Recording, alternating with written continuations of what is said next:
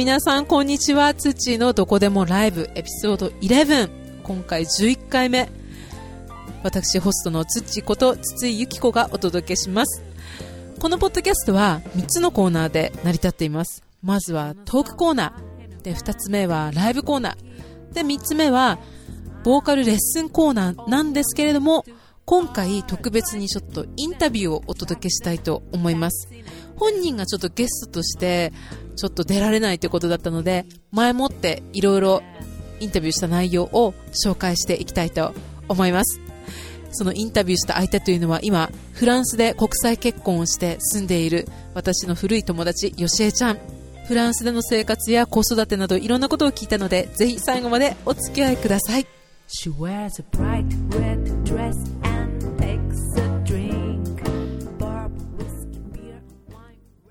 皆さん、今週はどんな一週間を過ごしてましたでしょうか？この間はホワイトデーでしたね。で、まあ、そもそもこのホワイトデーっていうのが、なんか北米ではないイベントだし、まあ、日本では、なんか始まったのかな？で、まあ、ほとんどのアジアの国であるらしいんだけど、ホワイトデーが、まあ、日本だとしたら、この韓国とかはホワイトデーどころか、今度4月の14日には何？あの、ブラックデーとか、なんかコーヒーとか、そういうふうな黒い食べ物をカップルになれなかった人が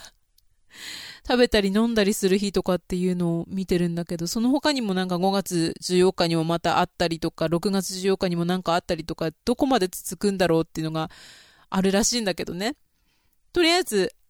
日本でのそのホワイトで、私もあの、すごいちっちゃい子にお返しもらって、それがやたらとこう、これもしかしたら普通に大人からもらうよりも嬉し嬉しいんじゃないかなとかって思うほど可愛くて、すごい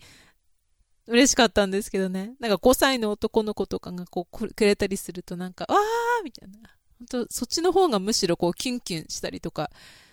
する日でした。で、今日はトークコーナーとしてゲストを招こうと思っていたんですけれども、その方が、ちょっと、ポッドキャストはちょっと私はもう絶対そんな喋ったりとか無理っていう話だったので、インタビューだけ、ちょっとスカイプで話した内容を私が、こう、後から話すみたいな感じで、実際本人の出演はないんだけれども、インタビュー内容をちょっとお話ししたいと思います。で、今回のインタビューって聞いた人がですね、これ、つわものですよ、本当に。私が、まあ、21の時、何年前かはちょっと言わないけども、彼女が16だか17ぐらいで知り合ったんですよ。で、オーストラリアでちょうど語学研修をし、語学研修っていうか、まあ、語学留学かしてる時に知り合った子で、で、まあ、夏休みの間にね。で、その彼女は、まあ、愛知の子なんですけれども、と、まあ、高校、大学卒業した後に、理科の先生を4年ぐらいしていて、で、その後、シアトル、まあ、先生を辞めてシアトルに渡って、インターンプログラムであの日本語教師を1年間、1年間だって、1年間やってたんですよ。で、その時に今の旦那さんとカナダ人の旦那さんとシアトルで知り合って、で、その後、メキシコにまた3ヶ月インターンプログラムで日本語教師として働いていたんだけれども、そのメキシコのインターンが終わってからカナダに行って旦那さんと結婚して、で、その旦那さんが結構お仕事の都合で転勤が多い方なので、今度はアメリカ、オハイオに行き、今度はこのシアトルに引っ越し、アメリカのシアトルにまた引っ越し、で、また、まあ、旦那さんの故郷であるモントリオールにまた帰って、で、その後は、フランスに転勤になって、転勤っていうか、まあ、仕事がこう変わってるって感じなのかなそういうの、仕事柄。で、クレルモン・フェランという、フランスのパリよりももっとこう、南の方にあって、どっちかっていうと地図で見たら、リヨンっていう都市にちょっと、まあ、パリよりも近い方のところに、今、旦那さんと、あとすごい可愛い子供さん二人と一緒に住んでるんですよ。なので、もう今まで、住んだのは5カ国、日本を含めてね。で、旅行は本当もっといろんな国に行ってるんだけれども、で、国際結婚して、海外での子育て経験もあるっていう、そういう海外生活もなんか極めてるような人にちょっとどうしてもインタビューしたくて、で、すごい今でもずっと Facebook 上とか、あと Skype とかでも繋がってるので、しょっちゅうね、なんか、なんかあるたびに私もカナダにいた時とか、いろんなこと話したりとか、なんかずっと繋がってる友達なんですけれども、まず彼女に、今までその5カ国住んで、まあ、日本はまあ、とりあえず置いといて、他の国4カ国住んだ中で、その、それぞれの国の印象を聞いたんですよ。で、とその前にそっか、その今住んでる街の説明。このクレルモンフェランっていうのが、あの、大聖堂がシンボルになってる街なんですって。クレルモンフェラン大聖堂。すっごい古い街の一つで、まあ、フランスで一番古いの街の一つって言ってたな。で、1200年代、まあ、12世紀、13世紀に作られたっていうことなんだけど、あの、近くにね、ボルビックって、まあ、ミネラルウォーターで有名なその火山があって、で、その火山の溶岩を運んでできた街で結構黒い石の建物が多いんですって、その溶岩でできたようなね。で、出身者として、まあ、よく知られてるのが、数学のパスカルの定義で有名なパスカルさん。パスカルさんってなんかすごい慣れ慣れしいんだけどね。で、あとは有名なのが、タイヤの会社のミシュラン。ミシュランのその本社があるらしくって、それで日本人も結構働いてる人が多いっていう話を聞きましたね。で、ミシュランって結構あのミシュランガイドとかその三つ星とかでしたっけ？五つ星？三つ星かな？そういうガイドだったり、ロード地図を出してる会社でもあるっていうことで、結構なんかすごく建物とかも伝統っていうか格式があってとっても綺麗な住みやすい街らしいです。で、まずちょっとそれぞれの国の印象ってことなんだけれども、最初に渡ったその、最初にインターンとして1年働いて旦那さんと知り合ったっていうアメリカ、彼女はこの時シアトルに住んでたと、オハイオにも住んでたってことなんだけど、まあ地域性でこういろいろ違いはあるだろうけれども、まず感じたのが、その教育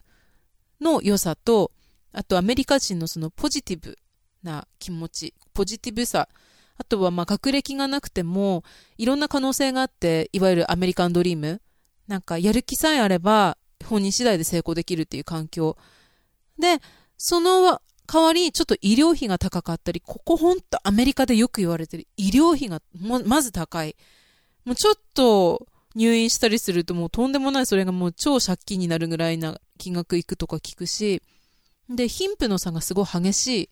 ていうのがあるっていうふうなことを言ってました。で、ちょっとサクサクいくと、で、まずカナダ。で、吉江ちゃんの場合は旦那さんがモントリオール、ケベックの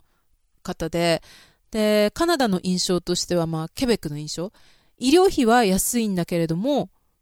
これほんとカナダ医療費安いんですよね。で、病院の待ち時間がもう本当に長い。ここら辺はまあ、なんかどっちも、どっちだなって感じもするんですけど、医療費が高くて、こう、手厚い看病を受けるか、看病というか早い対応を受けるか、もう大したことないなって判断された患者はもうずっとほっとかれるカナダが医療費が安いけどいいのかっていうちょっと微妙なところではあるんだけども。で、あとモントリオールは本当に人がとにかく親切で優しいと。で、メキシコ、次に、えっと、メキシコでも彼女はその、まあ、インターンとして3ヶ月働いてたわけなんだけれども、メキシコは本当にもう人がハッピーで、もう何も気にしないっていう、何が起こっても、なんかもう笑っちゃうぐらい問題ないっていう感じの態度らしいんですよ。で、すごいいい加減っていうふうなことを言ってたので、まあ私が、え、カナダも結構いい加減じゃないとか言ったら、もうカナダとは比例にならないほどいい加減、みたいな。で、例えばアパートが水漏れしてるから修理すぐ来てほしいとか言っても、いやいやいやいや大丈夫大丈夫。あんま相手にされないらしいんですよ。でも明日行くから、まあとりあえず今日は、まあ頑張って、頑張ってっていうか、まあほっとかれるらしくって、そういうふうな公共のサービスも結構いい加減で、あと、まあ彼女は学校で働いていたんですけど、学校も時間通り始まらないのが当たり前で、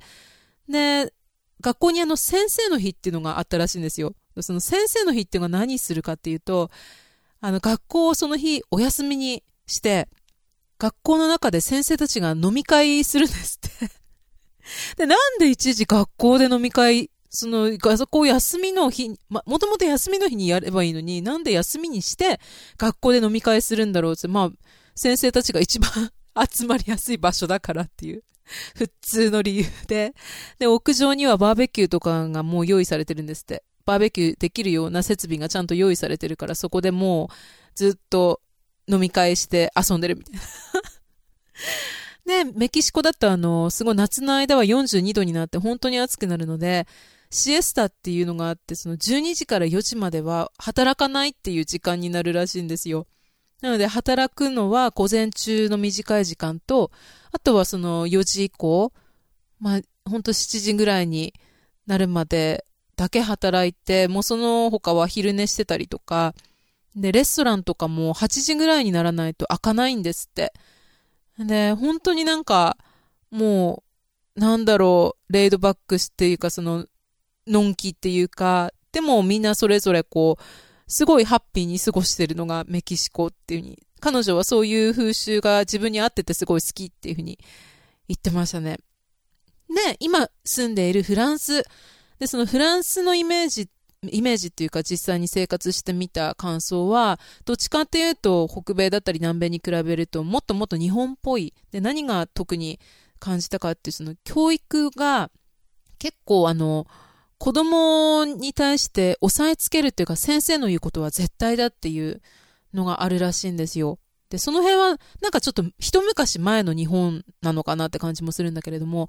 なので、例えば、カナダとかアメリカとかだったら、その、親が人前で子供に手を挙げたりとか、怒鳴ったりとかすると結構大問題で、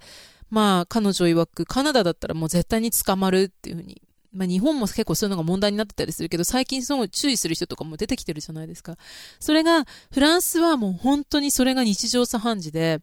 なんか、もう手を挙げたりとかするんですって、公共の場で。で、しつけらしくって、で、子供がもうほんと怖いから従ってるみたいな感じになっちゃって、ちっちゃい子とかでも本当に公共の場でいい子ならしいんですよ。で、吉江ちゃんがそのカナダで子育てをして、で、逆にカナダとかアメリカって結構ワイルドな子供が多かったりもするから、結構子供は宝っていう意識があって、そこは日本とも、まあ、子供は宝っていうのは一般的にそうかもしれないけど、日本だったら、例えば公共の場で、例えば満員電車にお母さんがベビーカーとか持ってったりとかしたら、こう、なんでここにベビーカー乗って入ってくるわけみたいな迷惑な態度をなんかされたりとか、よく子供がギャーギャーわめいてたりすると静かにさせればみたいな、お母さんが非難の目を浴びたりすることが多いから、ちょっとこう、なんか後ろめたい気分になったりもするらしいんだけど、それが北米だは、あ、北米では、なんか、まあ、元気だねとか、と他のヨーロッパの地域、例えばスペインとかポルクトガルとかも結構そうなんですって。あの、まあ、元気だねみたいな。子供に向けて本当にみんなが公共の場で優しい目で接してくれる。でもフランスはそれが許されないっていうか、もうそんな子供をはしたないから黙らせなさいみたいな。本当にそれがもっともっと強いらしくて、で、彼女がその子供を実際フランスに行ったばっかりの時って結構なんか白い目で見られてたりとかしたらしいんですよ。で、どっちかっていうとそのあんまりなんかサービスとかが親切じゃないらしくって、フランスって。でも、いいところは本当に人が綺麗だったりとか、女性とか男性とかも本当おしゃれだったりとか、あとは街もお店とかも本当になんか一つ一つが美しくて、目の保養になったりとかするらしいんですよ。で、友達になってしまえばすっごい優しくて親切な人はいっぱいいるんだけれども、一般、あ一般的にその公共の場ではフランス人って結構どっちかっていうとなんか、微妙にこう、上から目線で来るような態度があったりとか、なんか、お店とかでも買い物しに行ったりすると、なんかもう忙しくなるのがもう仕事するの嫌だからなんで来んのよみたいな。質問しようものならなんかめんどくさいんだけど、そんなこと質問なんですんのみたいな。そういう結構、サービスとは程遠いような態度で来られるんですって。で、どっちかっていうとやっぱ人がハッピーな国すごいこう、なんだろうね。ポジティブさっていうのは北米とか南米に比べてちょっと薄いかなっていう風な印象だっていう風に言ってましたね。よくあのパリ症候群って言葉があるのにも現れてるんだけど、まあ、フランスを夢の国っていう幻想を描いて、あの、行く、特に日本の20代、30代の女性を指す言葉らしいんだけどね。そのもう本当にフランスってなんて素敵なパリの都みたいな感じのイメージで行くと、そういう風な現状にぶち当たって、こんなはずじゃなかったっていう、なんか、ちょっと、ダウンしちゃうっていう症候群のことを言うらしいです。でもこんなこと話したらもうあっという間に15分が過ぎてしまっているので、一度ブレイクを挟んで、後半は気になる国際結婚の話題についてお届けします。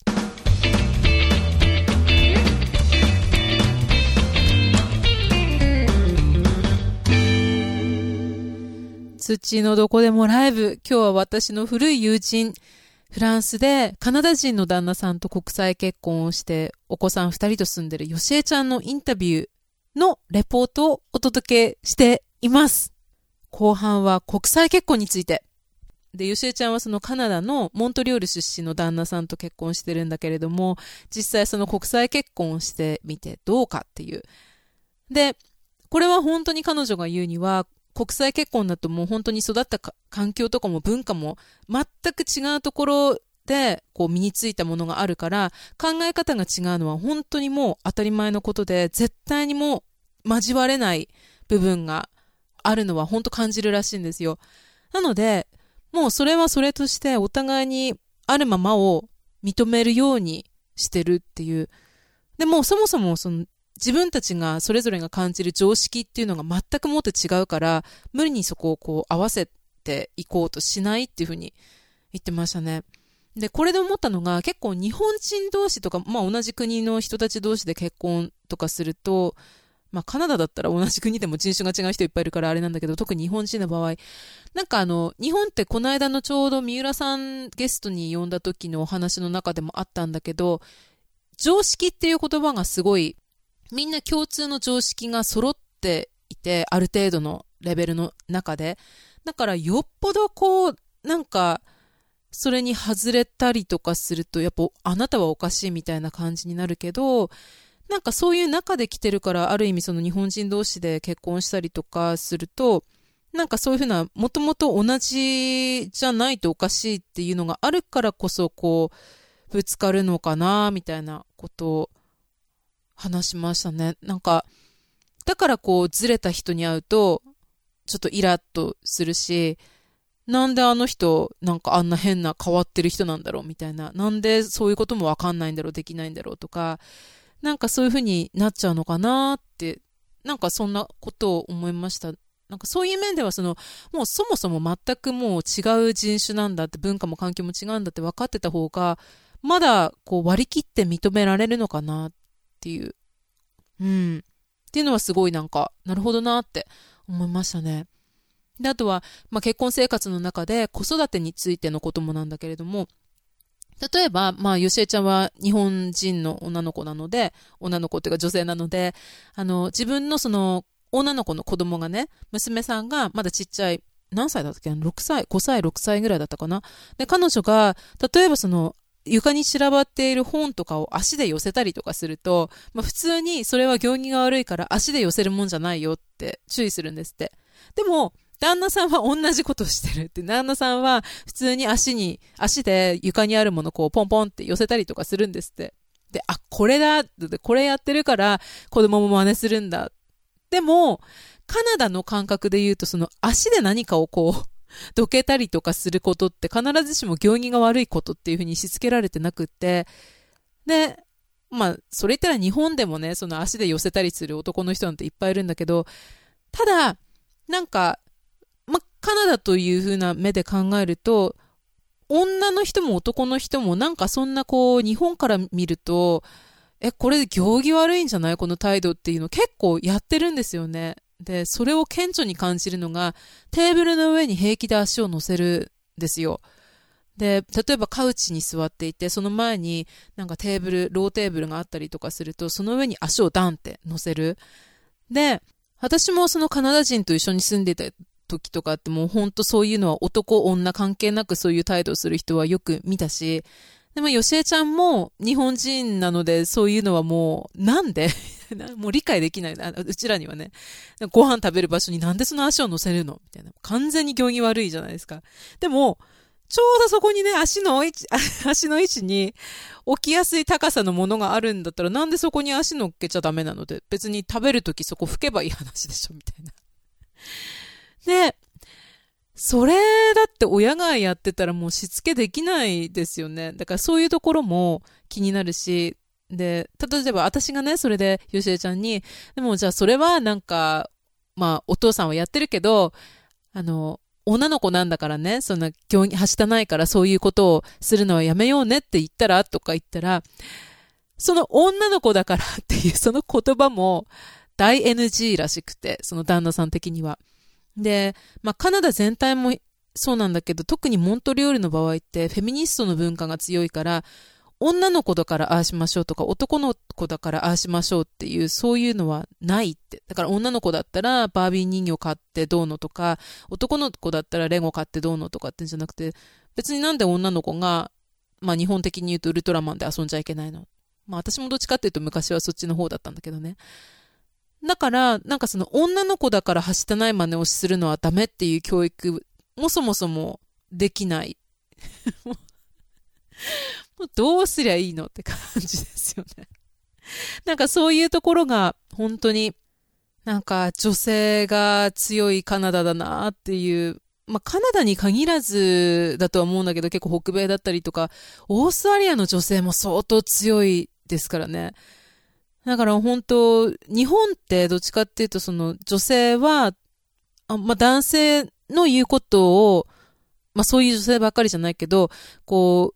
う、受け入れて、そうだねってついていく方が、まあなんか、昔からのその、女らしい女っていうか、まあ一般的にこう、好ましく思われる女性、あ、可愛いねとかなんか、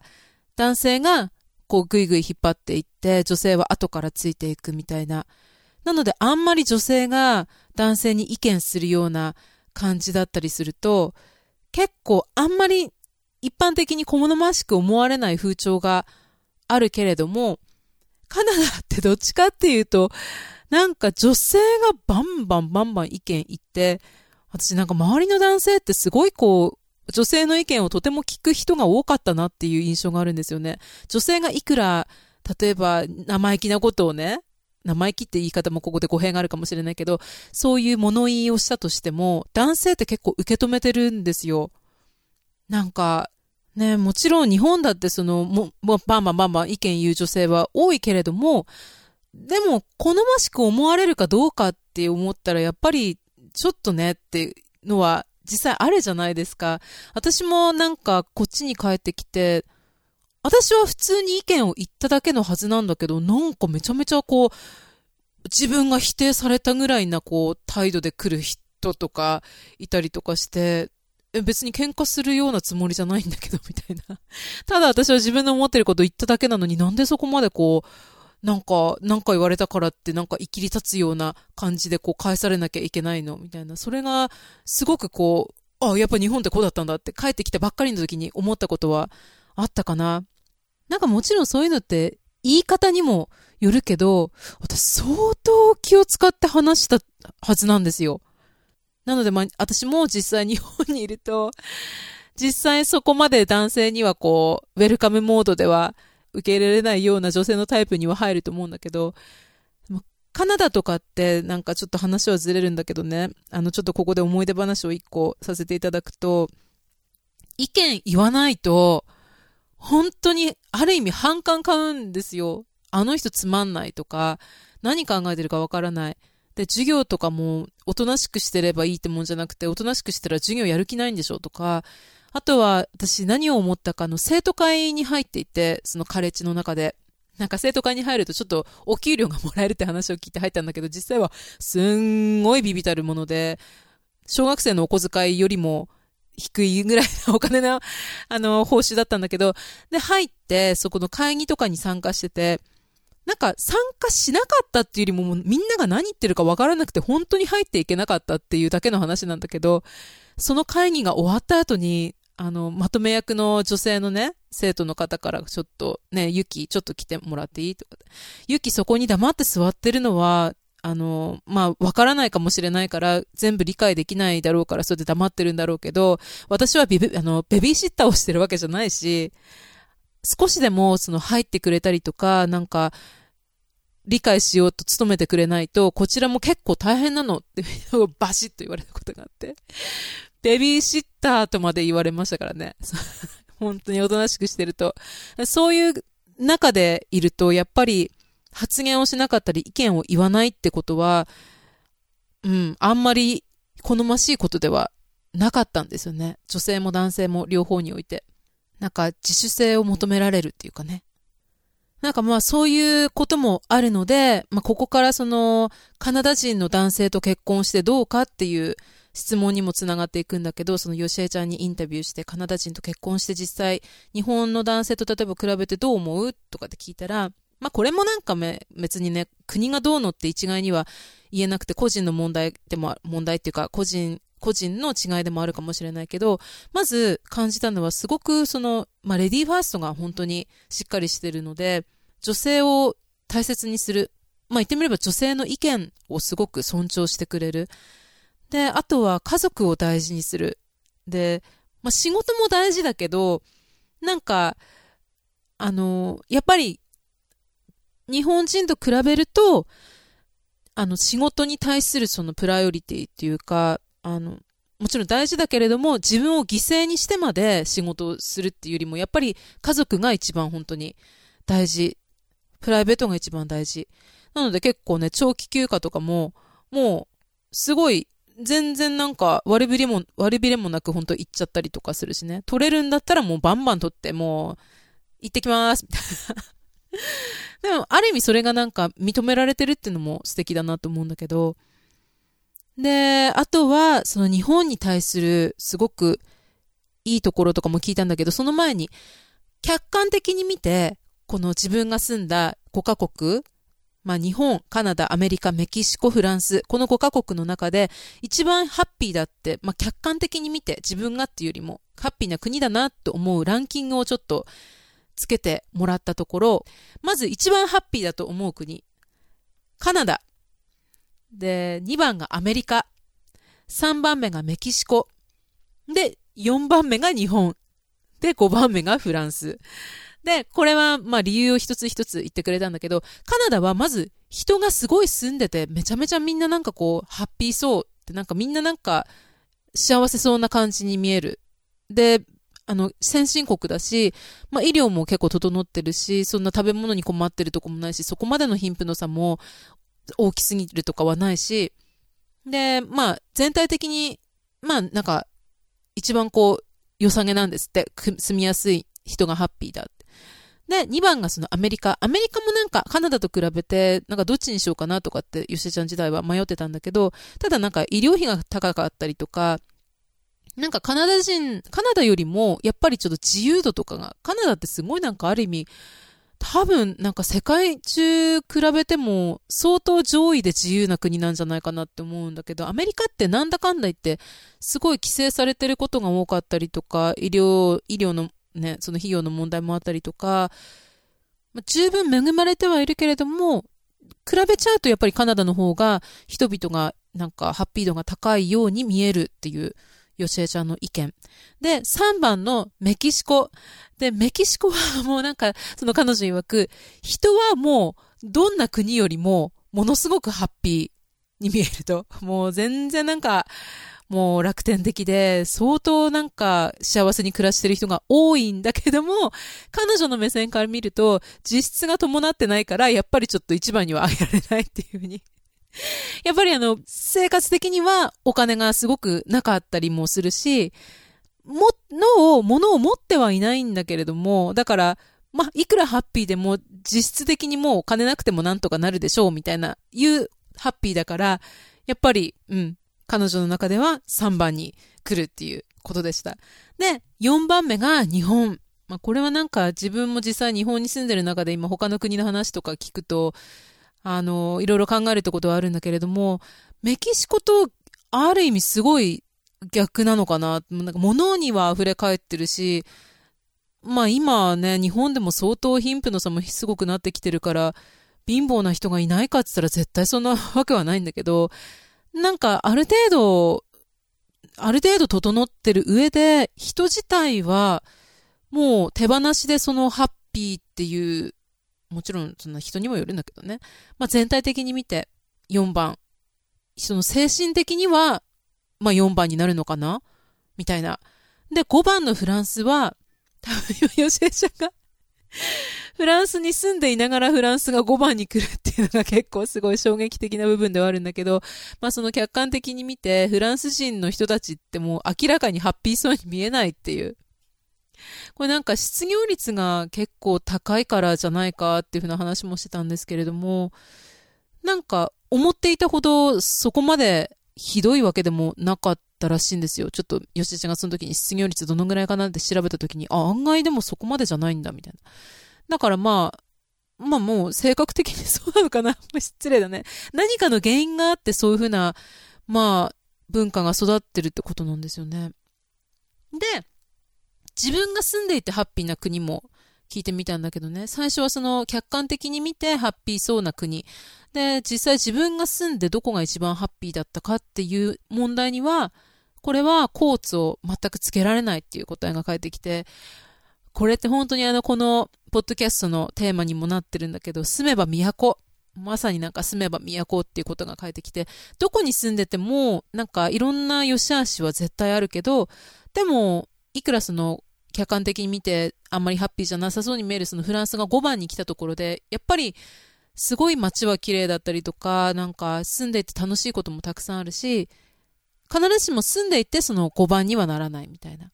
で、どこの国もそれぞれいいとことも悪いところがあるから、それぞれどこにの国に住んでてもすごく楽しかったっていうふうに言ってましたね。で、ある意味ね、なんか海外でそこまでいろんな国に住めるような女性っていうのは、そうじゃないとやっていけないなっても思ったんだけどね。吉江ちゃんって結構ね、あの、適応能力がすごいっていうか、結構強い女性なので、あんま、いわゆるその言いたいことを言えない女性っていう感じでは全くないので、で、日本の良さを最後に聞いたんだけれども、特に海外にずっと住んでみて、特に感じた日本の良さ。で、これは日本から出たことあるならもう誰しも感じるだろう。カスタマーサービスの良さ。もうすべてが時間通りだし、本当に丁寧。で、人が親切だし、なんか、本当に礼儀がすごい、全然他の国と比べると、そのレベルが本当に数字が高いっていうこと。あとはその日本の職人のものづくりの技術だったりとか、やっぱり手先が基本的に日本人って器用なんじゃないかっていうことを彼女は言ってて、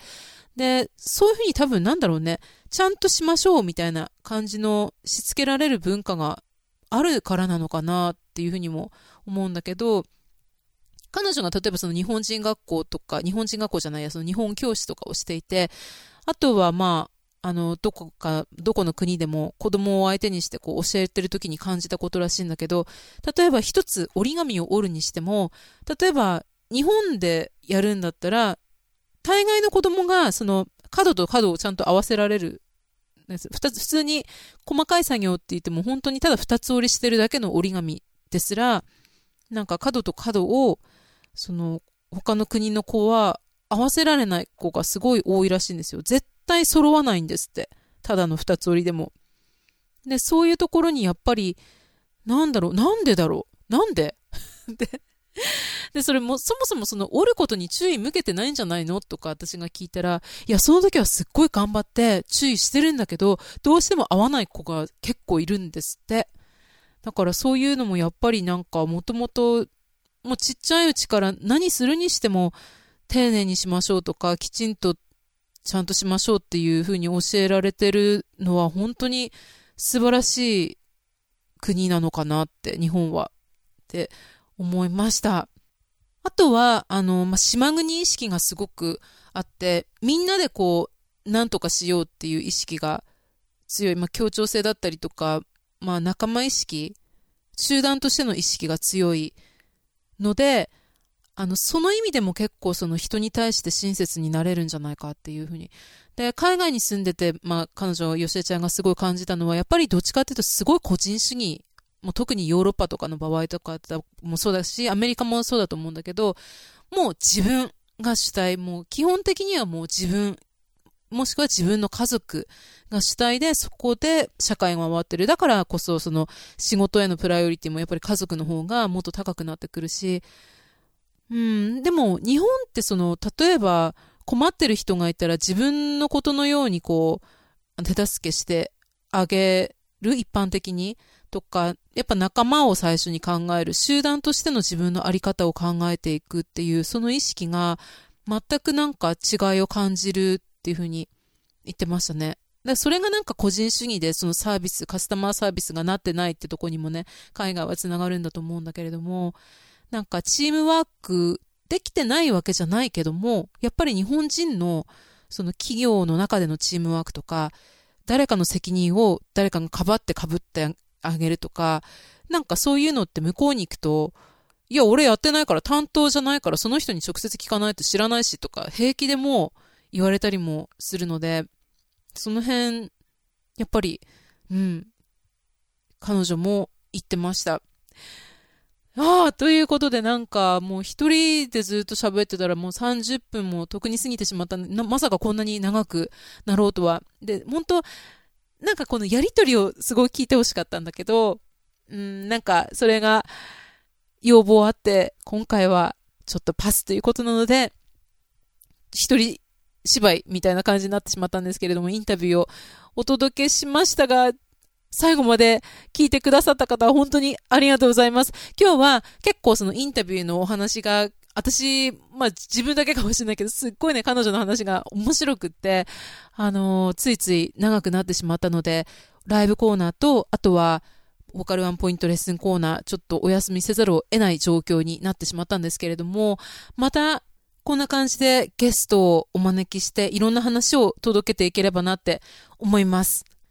まあなんかこういう文化の違いとかっていうのも結局はなんかまあ国は違えど、まあ人的にはやっぱり人が持ってるものって基本的なものって一緒だし、まあなんか人の違いもあるのかなって感じはするんだけどね、その文化の違いじゃなくて、結局はみんな同じなのかなって感じもするけど、でも実際はその育った環境とか、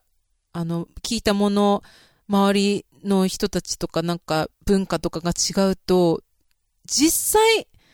すごくやっぱり違いは出てくるのは本当に肌で感じるので、それをね、なんか、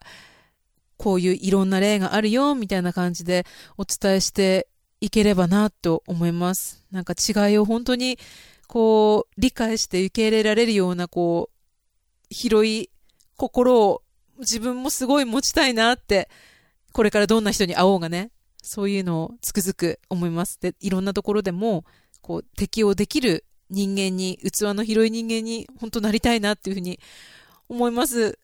ということで今日もお聞きいただきましてありがとうございます。このポッドキャストはウェブサイトと連携しているので今日お話ししたことだったりとか、あと、よしえちゃんが実際に住んでいる街の写真だったりとか、そういうのも載せていますので、ウェブサイトの方にもぜひ遊びに来てください。あとはね、あの、いつでもメッセージ、コメントお待ちしています。今度、ちょっと皆さんからのなんか、ちょっとこんなことあったんだけど、どうも聞いてくれない？みたいな話もたくさん紹介して、まあ、やりとりをしていけたらなっていうふうに思うので、ぜひメッセージをいただけたら泣いて喜びます。泣かないかもしれないけど。ということで、